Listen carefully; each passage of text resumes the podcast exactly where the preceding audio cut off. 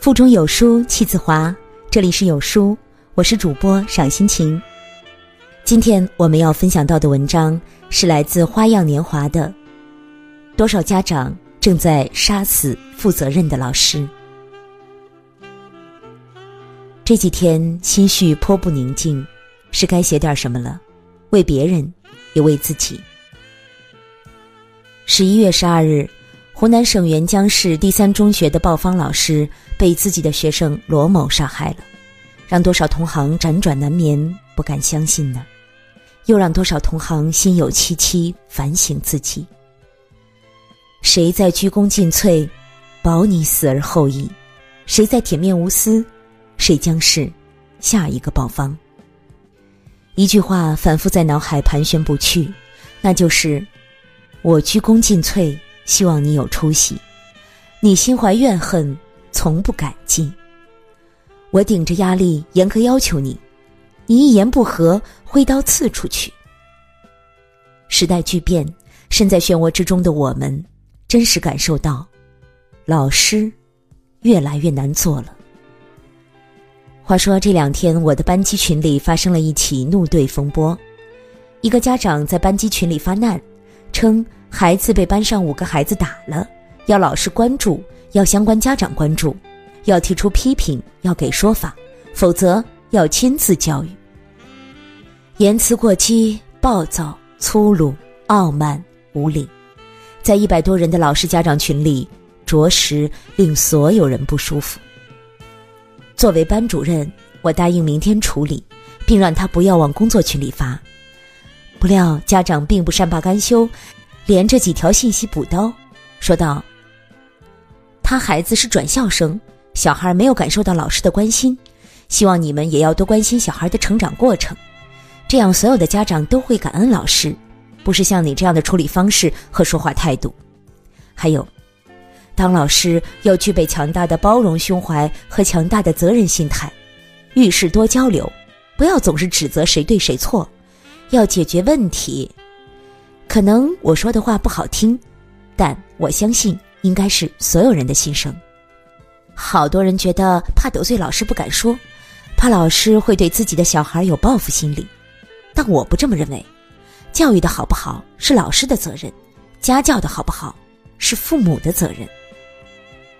遇上这样剽悍的家长，只有吐血三声：输入、删除、再输入、再删除。想我混迹网络十几年，嬉笑怒骂，快意恩仇，一言不合开撕刷屏的事儿也做过。无论手速、词汇量、语言组织、犀利度、抖机灵，我秒他。但这里不合适，在群里我只回了六个字。好吧，我无话可说。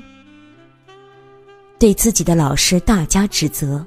绝对是给怀着教育情怀、敬业无私的老师最沉重的暴击。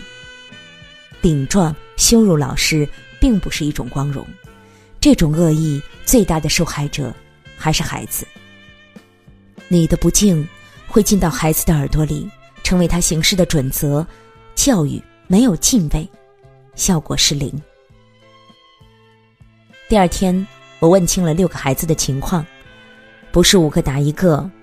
这个女孩先后和班上几个男生疯闹，你打了我，我推了你；你踢了我，我用水壶打了你；你弄了我的书，我划了你的本子。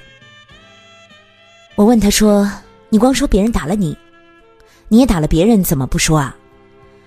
他哭着说：“我妈没问这个呀。”事情很简单，哪里配得上前一天家长在群里的滔天怒火？每一个孩子的处事方式都是家长处事方式的折射。孩子年幼，良知未泯，最怕家长护短，行为习惯在歧途上会越滑越远，还不自知。无独有偶，这天黄陂某小学的一个班级聊天群也被人发到了网上。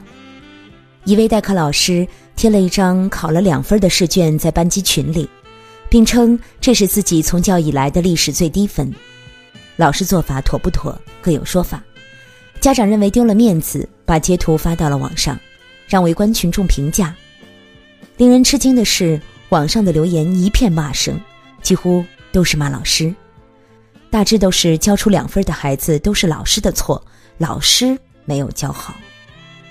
这年头，涉及老师和学生、老师和家长纠纷的，只要闹出轩然大波，放到网上，都是老师的错。领导找你谈话，组织找你谈话，甚至降级、调离、开除。这世上，老师是唯一不带私心为你孩子好的人。无论哪个学段的老师，都希望努力把你的孩子教好。但，刀在手，木料也很重要啊。但是，再优秀的老师也无法让所有的家长都满意。你们忘了，父母和老师都是孩子成长路上的引路人，家长支持老师就是支持孩子的成长。曾经有一个九零后的小姑娘，怀着极大的热情教书、辅导孩子，努力的提高孩子的成绩。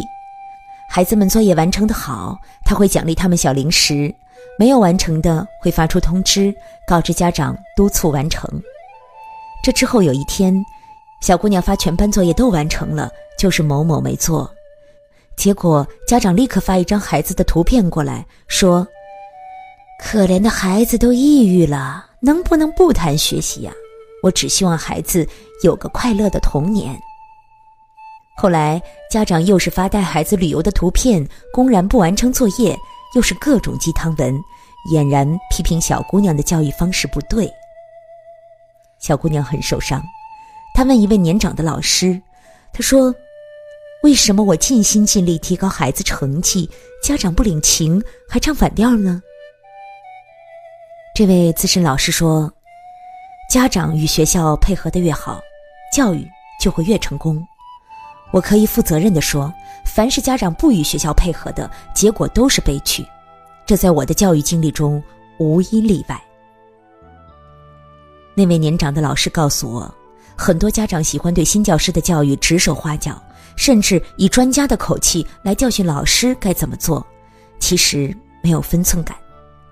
老师们的业务水平自有师范院校培养，进入工作单位还有资深教师传帮带，还有学校的教学研讨和定期的业务充电。普通家长，您到底哪里来的迷之自信教老师啊？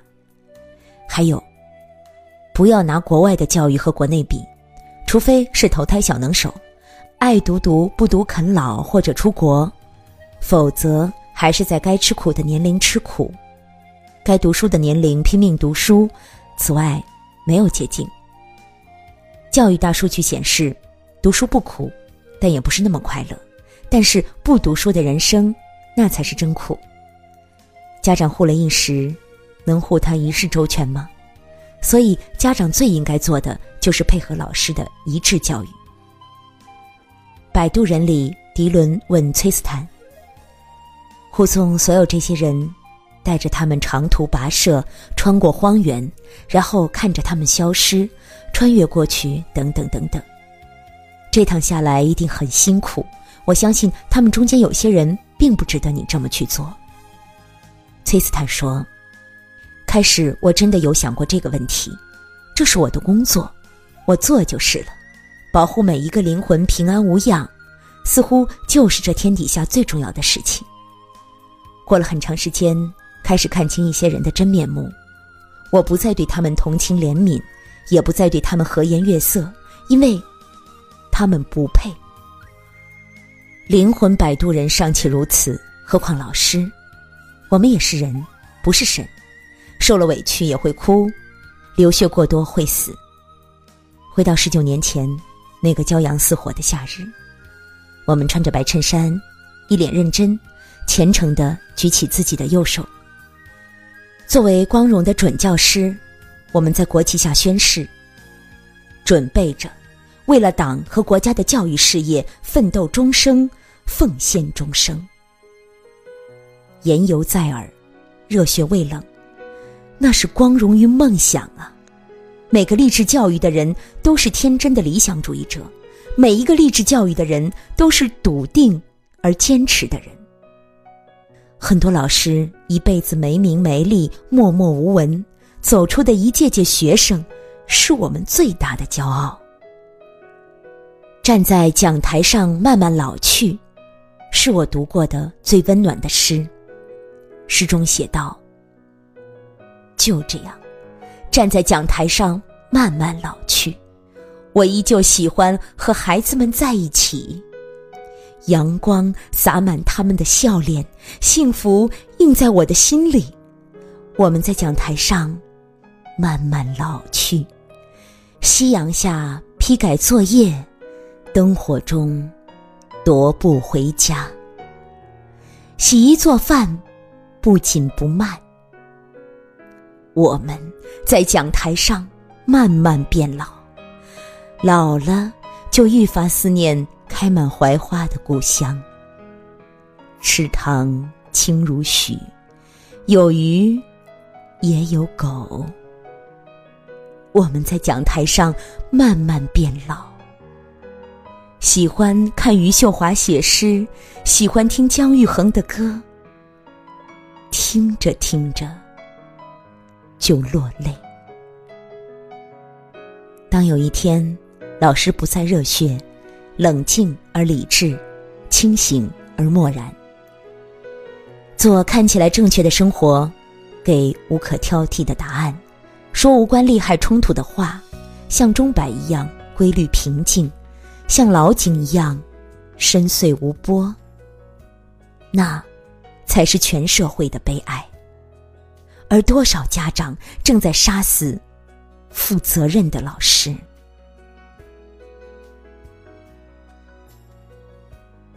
在这个碎片化时代，你有多久没读完一本书了？长按扫描文末的二维码，在有书公众号菜单免费领取有书独家引进外文畅销书四本，附中文讲解。欢迎大家下载有书共读 App 收听领读。我是主播赏心情，我在美丽的渤海之滨山东龙口给您送去问候，愿您读书愉快。